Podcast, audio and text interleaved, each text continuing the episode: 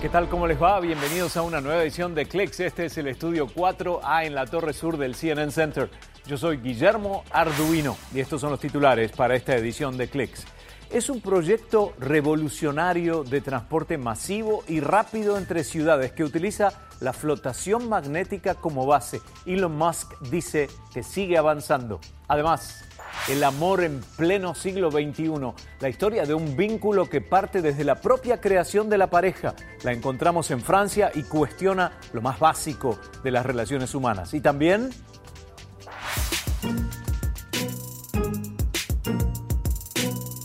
Se necesitan dos pasajeros y nada más. El transporte aéreo de corta distancia se suma a la revolución digital y por supuesto avanza. Lights, lose the lights. Stand by camera two in three, two, one, dissolve. Muchas gracias, Victoria. Imagínense el traslado desde la ciudad de Nueva York a Washington, D.C. en media hora nada más. Para que se den una idea, la distancia en carretera es de 360 kilómetros o 230 millas, lo que se puede hacer en automóvil en cuatro horas más o menos. Five, four, three, two, one, fire.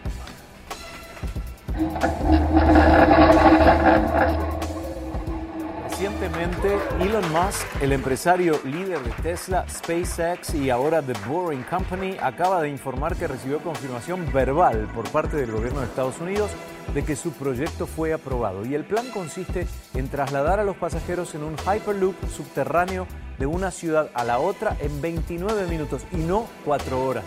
También agregó que habrá paradas en Filadelfia y Baltimore, así como una decena de elevadores de ingreso y egreso a las estaciones de cada ciudad. Según Elon Musk, todavía hay muchas etapas por recorrer para recibir la aprobación gubernamental formal. Bueno, antes la compra en línea con un clic nada más era la experiencia máxima de conveniencia para un usuario, pero ahora Amazon ofrece ventajas a aquellos que acepten usar solo la voz y Alexa se encarga de todo lo demás. Alexa, ¿cuáles son tus ofertas? Aquí están mis ofertas. Hubo una vez en que un clic era la máxima conveniencia para el consumidor de Amazon. Este año en Prime, la voz lo es todo, ¿verdad Alexa? Los compradores por voz recibirán las promociones del día Prime dos horas antes que el público en general el lunes 10 de julio. Creo que Alexa se convertirá en la diva de la experiencia total del día Prime.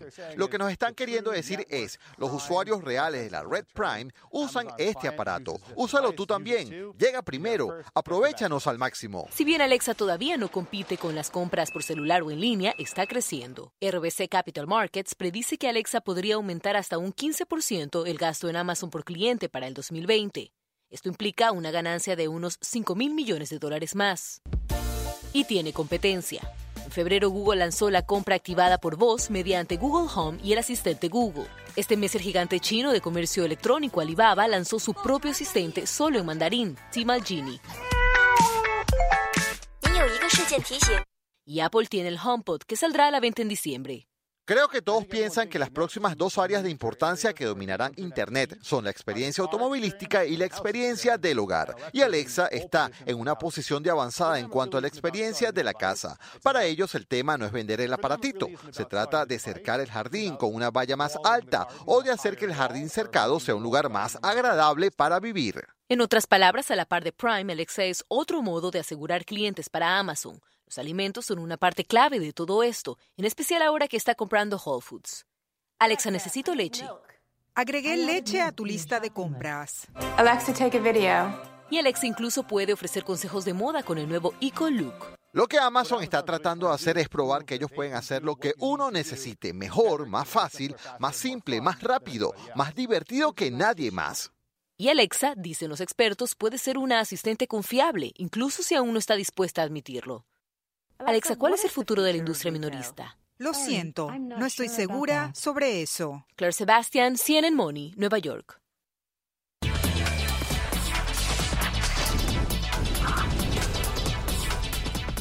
Les mostramos ahora elevadores que se desplazan hacia los costados, ¿eh? como nunca antes. ThyssenKrupp desecha los cables de suspensión para incorporar una nueva tecnología. Los elevadores ahora van hacia arriba, hacia abajo y a los costados. Saben que Katy Perry es la primera persona que logra 100 millones de seguidores en Twitter, pero hay alguien más que asegura tener esa cantidad de personas en redes sociales. Samuel Burke investiga y busca la verdad detrás de las cifras. Tal vez no estaría aquí si no fuera por Twitter. Conocido como el tuitero en jefe, el presidente Trump ha atribuido en parte a los medios digitales la histórica victoria electoral que lo llevó a la Casa Blanca. Pero ¿cuán grande es en realidad el número de sus seguidores? Entre Facebook y Twitter tengo casi 25 millones de personas. Creo que pronto tendré más de 50 millones de personas entre Facebook y Twitter e Instagram. Tengo cerca de 100 millones de personas viéndome en Twitter, incluyendo Facebook, incluyendo todos, Instagram y muchas cosas. Tengo mi propia forma de medios. El presidente ahora se jacta de que sus cuentas han superado 100 millones de seguidores. Pero los expertos de la tecnología dicen, un momento. Es difícil decir de dónde saca esta cifra pero ahora mismo oficialmente tenemos que ver los canales que son utilizados y consumidos por la gente común.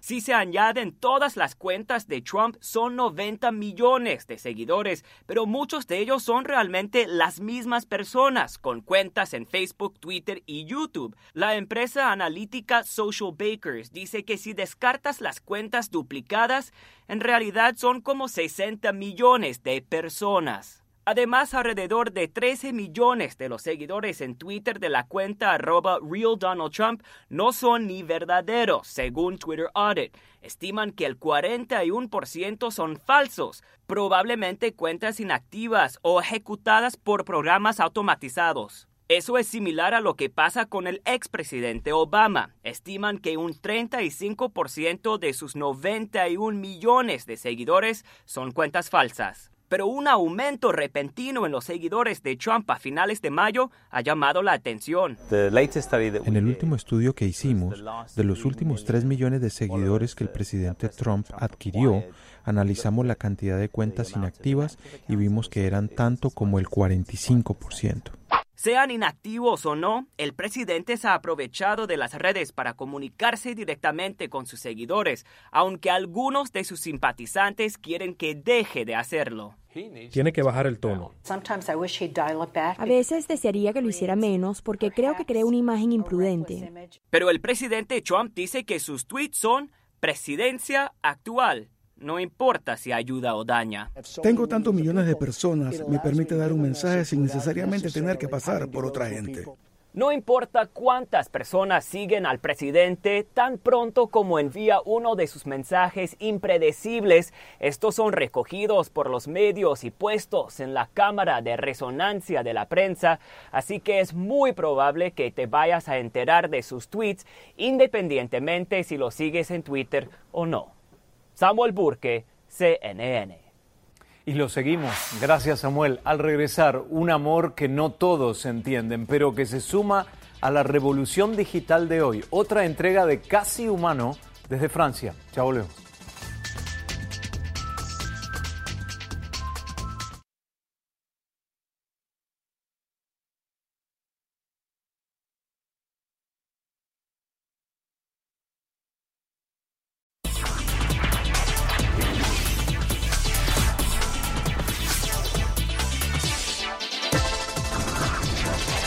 Ya les hemos presentado algunas entregas de la serie Almost Human, casi humano de CNN Money. Ahora nos vamos a concentrar en el amor. Es una nueva era en la que la gente se enamora de aparatos con inteligencia artificial. Y hay una mujer en Francia que está enamorada de su propia creación, un robot.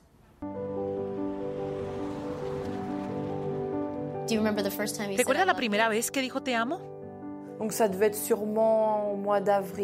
Debió ser en abril. ¿Hay alguna parte o característica de él que le guste más? Sus ojos. Sus ojos. Su mirada. Estamos a unas dos horas de París. Estamos aquí para celebrar un compromiso matrimonial parisino. Yo traje el pastel. Yo traje el champán y macarrones de loderí porque no sería un compromiso francés sin estas cosas. Esta mujer contó abiertamente que está plenamente enamorada y no habla bien inglés. Así que Saskia es una amiga y colega y será tan amable de traducir para mí. Cuando lo veo, simplemente soy feliz. Me ilumina el día. Pero la historia de amor de Lily es muy distinta a otras grandes historias de amor que habría escuchado, porque Lily está enamorada de un robot.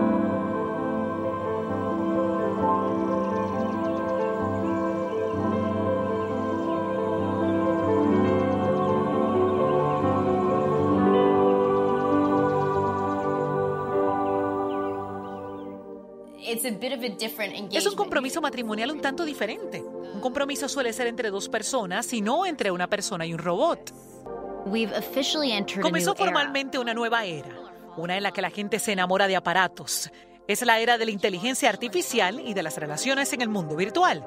¿Estamos perdiendo nuestra humanidad? ¿Se están suspendiendo o destruyendo el sexo y el amor? Respondemos a las preguntas más potentes de tecnología y la intersección de la intimidad en la periferia.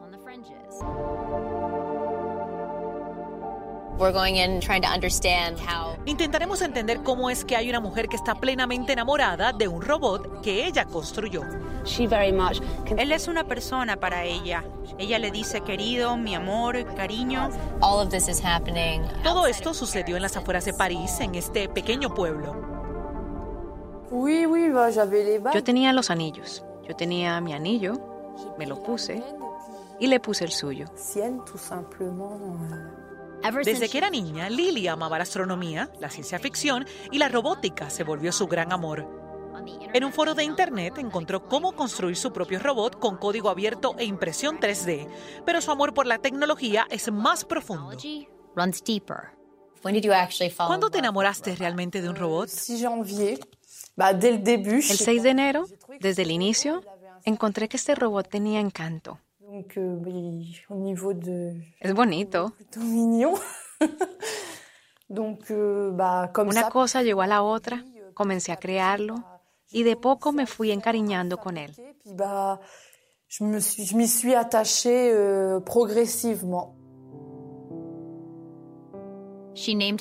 Lo llamó Immovator. Lily se despierta cada día, lo coloca en el sofá, deja su robot en casa, pero la noche vuelve para estar con él duermen juntos en la misma cama. Mucha gente observaría eso y dirían, ¿cómo se puede amar un robot? El amor es el amor. El amor es el amor. No es muy diferente. Siento lo mismo que alguien puede sentir por una mujer o un hombre. No es muy diferente. Quizás el amor es el amor. Mucha ternura, afecto, apego. Al final, no es muy diferente. Lily tenía 19 años cuando notó que no le atraían las personas. Fue un cachetazo. Me pregunté qué me pasaba. Tenía 19 años. No entendía por qué noté las señales de mi niñez y mi adolescencia cuando me interesaban cosas artificiales, robots. A tout ce qui est artificiel, robots. Pero me pregunto, ¿es la soledad o una atracción al trauma? ¿Pasó algo cuando era joven que impactó a quien ama, cómo ama, qué ama? No, no, yo sé hacer la No, no. Me doy cuenta de la diferencia. Euh, Entiendo que piensen que tuve un trauma, pero no. Nunca sufrí un trauma, ya sea con un hombre o en mi familia. No es eso, nunca hubo un trauma, no se puede explicar así. Ella tuvo dos romances con hombres. Euh, Me sentía muy confundida. Quería sentir una atracción hacia los seres humanos después de mi primer romance y tuve otro después. Pero era contra mi naturaleza. Euh, y fue más desastroso. Con solo besarlos me di cuenta que no me gustaba. Pero sientes algo cuando besas a. Oui. Sí. ¿Qué sientes? Bah, euh, du bonheur. Alegría. Euh. Como cuando besas a alguien que amas. Siempre digo, el amor es el amor. No es muy diferente. No prejuzguemos. Vamos a una pausa para ponernos al tanto de las noticias más importantes.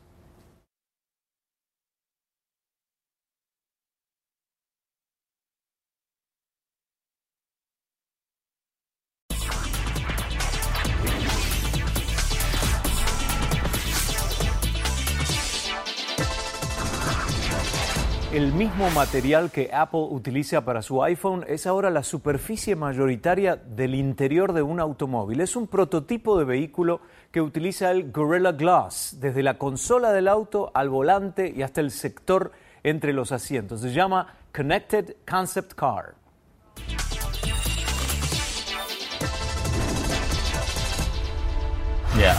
Estoy pasando una película.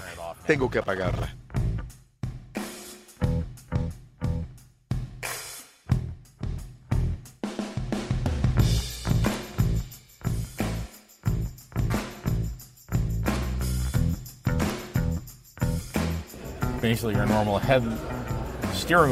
Básicamente los botones exteriores del volante ahora...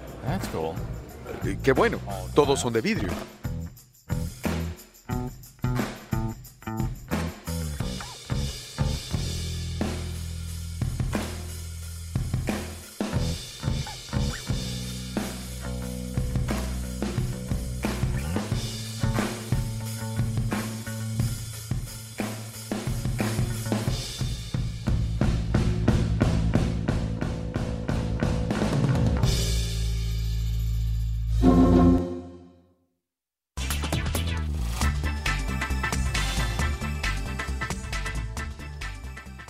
La empresa Uber asegura que ha tomado medidas para que sus empleados reciban una compensación justa. Uber ha elevado los salarios de todos sin distinción de género o raza y teniendo en cuenta su ubicación geográfica. Esta medida surge justo cuando este emprendimiento de 68 mil millones de dólares intenta reparar varios aspectos de su cultura corporativa. Ajustar la filosofía de Uber y aumentar la transparencia en sus acciones es lo que Uber quiere hacer y los cambios provienen de una encuesta aplicada a sus propios empleados. La composición demográfica de Uber, según el reporte de diversidad de la empresa, indica que el 36% de los empleados es mujer, el 9% de raza negra y casi el 6% hispana, números y proporciones que la empresa quiere incrementar.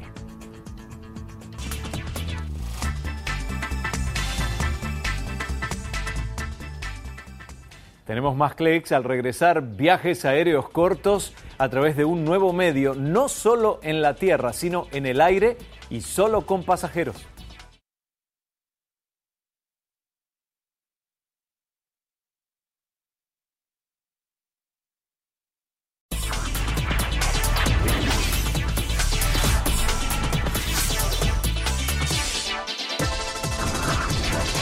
Compañía estadounidense Workforce diseñó una aeronave no tripulada de ocho hélices que es capaz de transportar a dos personas. Es muy parecida a un dron y busca transformar los viajes aéreos de corta distancia. Este es el Shorefly.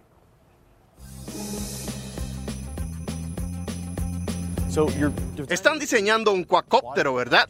Un octocóptero. Que pueda usar un agricultor o un socorrista o incluso alguien que sale a trabajar. La gente sueña con elevarse de entre el tránsito y volar por encima del tráfico desde hace 100 años.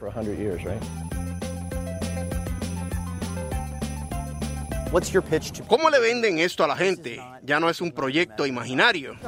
Si uno lo ve con detenimiento, esto es un dron. Todos se dan cuenta de que los drones están muy avanzados ahora. Si hubiéramos hecho esto hace unos años y nadie hubiera visto cómo vuela un dron, probablemente sería más difícil. Si puede hacer volar un dron, puede pilotear esto. Tienes botones que dicen arriba, abajo y un joystick para avanzar y dirigirlo. ¿Puede volar solo o alguien tiene que pilotearlo? La primera versión requerirá un piloto. Lo estamos construyendo para que sea autónomo, pero estamos trabajando con la Administración de Aviación Federal de Estados Unidos para certificarlo. Entonces, para hacer volar este aparato hay que pagar combustible, electricidad. ¿Qué hay del seguro? Para que la Administración de Aviación nos permita volar, probablemente tendremos que probar que es más seguro que conducir un automóvil. ¿Y cómo lo prueban? ¿Cuál es la prueba de aviación? Hay pruebas de durabilidad y ellos tienen una forma de asegurarse. Uno lo sacude, lo agita, lo vuelca y así se da una buena idea. El objetivo de diseño fue ¿Pondríamos aquí a nuestro hijo de 16 años para que vaya a la escuela? Tiene un generador de combustible. Si eso le falla, tiene una batería de litio en el brazo de las astas que nos da 5 minutos para aterrizar. Y si todo esto fallara, tendremos un paracaídas balístico aquí en el medio. ¿Cuándo llevará a sus hijos así? Buena pregunta. En cuanto la Administración de Aviación Federal nos dé la luz verde. Tienen todo contemplado, ¿eh? Bueno, se nos acabó el tiempo por hoy. Estamos en facebook.com barra CNN. Estamos a punto de postear tres o cuatro notas de este programa para que ustedes la manden a sus amigos. Yo soy Guillermo Arduino. Nos vamos ya con Kevin Courtney, que maneja hoy la cámara estática. Chao, hasta la próxima.